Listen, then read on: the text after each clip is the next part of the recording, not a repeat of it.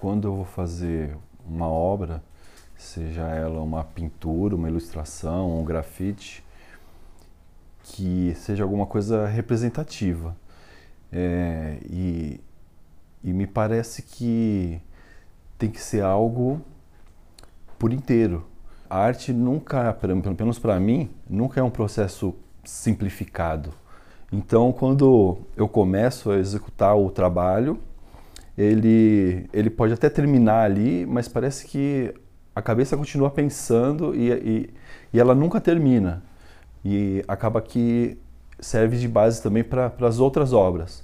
Toda forma de, de conhecimento, ele se soma na, na hora da criatividade quando você vai produzir alguma coisa. Por mais que eu vou trabalhar no digital, se eu não tivesse uma base, é, toda essa base soma é, na ideia da execução. Então, é, são pequenos conhecimentos que, que, que vão gerar um conjunto para conseguir fazer a obra. Eu parto do, dos mendigos, os, os garis, é, os, os, trabalhadores, os, os peões, né? E, e, aí sim, eu acho que essas pessoas que são as pessoas que devem ser representadas na rua, elas que devem ocupar os maiores espaços, porque a base da pirâmide é a, é a maior parte. Falta representar o povo, né? Que, que muitas vezes é, ele está do nosso lado, mas ele não está nos lugares de destaque, né? É, e o espaço público é o lugar para colocar essas pessoas, né? Para elas se verem também como parte é, do, do, local, é, do espaço. A minha relação com a pichação foi o primeiro contato que eu tive com a expressão urbana. Então, dos meus 16 aos 18 anos, eu pichei bastante. E aí eu conheci muita gente e a partir do picho, dessa expressão, eu conheci outras pessoas que produziam outras linguagens urbanas também, que era o muralismo, a arte urbana de uma forma geral, o grafite. E tudo isso faz parte da escola da rua. Então, faz com que você esteja totalmente ligado a essas pessoas que estão na rua. E eu nunca imaginei que hoje eu estaria dando aula de arte urbana na universidade, em comunidades, desde comunidades é, desfavorecidas, né, até a universidade. E é muito importante ensinar é, os processos, explicar o que é aquilo, a dificuldade que é para você chegar é, a fazer uma obra de arte na rua, né, que, que é um serviço meio que de peão. Você sai lá, você toma chuva, você toma é, sol, você fica sete horas para pintar um trabalho. Você pensa que vai fazer um desenho vertical, chega lá é, é horizontal, daí você tem que adaptar, né? E, e, é muito interessante que já são quatro anos que eu dou aula de arte urbana na universidade.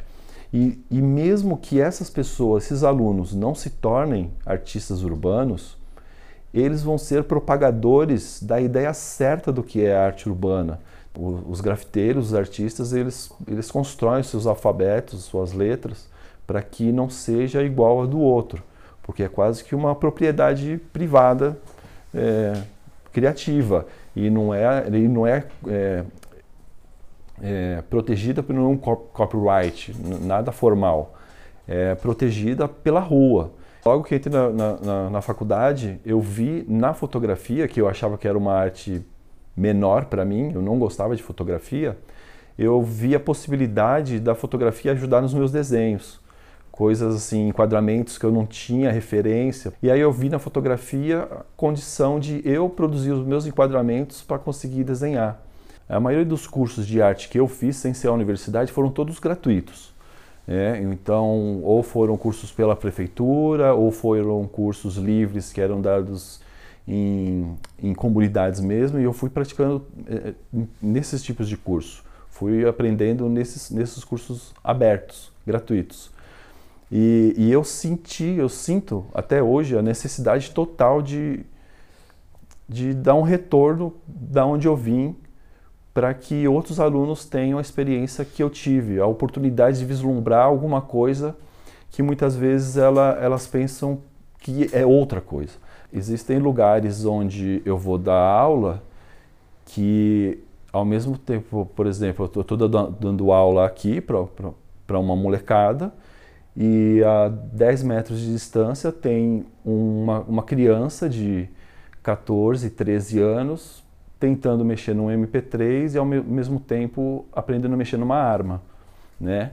E, e esse tipo de oportunidade dele ver o processo, de estar ali e ver que outros amigos, amiguinhos dele estão frequentando a aula, ele, ele saber que também pode, é, é muito importante, né? Se aproximar dessas pessoas. Então, eu acho que é um compromisso social do artista de mostrar que é possível, que é possível, não é tão distante assim o sonho de, de fazer arte. Os melhores lugares que eu pinto, os lugares onde eu sou melhor recebido, são nos piores lugares socialmente falando. Então, esses são os melhores lugares, é onde nós somos melhor tratados. Se eu vou pintar num bairro nobre, é, quase que de imediato as pessoas já chamarem a polícia pra gente. O grafite, ele é quase descartável. A partir do momento que você entrega a obra, a partir do momento que você desenhou, esquece. Tira uma foto para guardar de lembrança ou não tira uma foto, observa bem, vai embora, porque a partir de agora, a partir do momento que você vai embora, ele não é mais seu. Ele pertence à rua. Essas novas modalidades de expressão que trabalham com LED, com projeção, ela vem a se somar com, com, com as empenas pintadas, por exemplo. As empenas também não vão durar para sempre né? Ela, ela, vai ter um tempo perene ali. Então, a partir do momento que você faz uma videoprojeção, não é nada mais que um grafite também. Só que ele também te dá a possibilidade de você tirar ele dali e colocar em outro lugar. A arte grafite, é, a arte urbana, como nós conhecemos hoje, é, ela é muito nova, tem muito ainda que crescer e que ser explorada. Para você fazer algum tipo de arte, você tem que ter alguma coisa para dizer. Se você não ter, tiver discurso nenhum, se você não tiver ideia nenhuma, você não vai ser um artista. Então, a partir do momento que ele sentir a necessidade e for mais forte que ele de ficar em casa e sair na rua, aí sim ele vai começar a ser um grafiteiro, porque ele não vai depender de ninguém. Ele vai ver que a rua é livre, completamente livre, desimpedida. Ninguém vai mandar ele desenhar alguma coisa. Ele vai desenhar o que ele quiser, seja bonito, feio, tem que primeiro agradar ele e depois as outras pessoas que lidem com isso. Eu me vejo quando, como artista quando as pessoas me chamam de artista. Porque eu faço isso há tanto tempo que eu acho que é uma coisa meio que natural, já é intrínseco a mim, já faz parte de mim. Então eu, eu acho que eu sou um ser humano normal, não sou um artista. É, é esse título são as pessoas que vão te dar. É você que vai chegar à conclusão: ah, tá, agora eu posso fazer isso, então, ok, podem me chamar de fotógrafo ou de grafiteiro, o que seja. Ser é, é um pouco mais complexo que isso.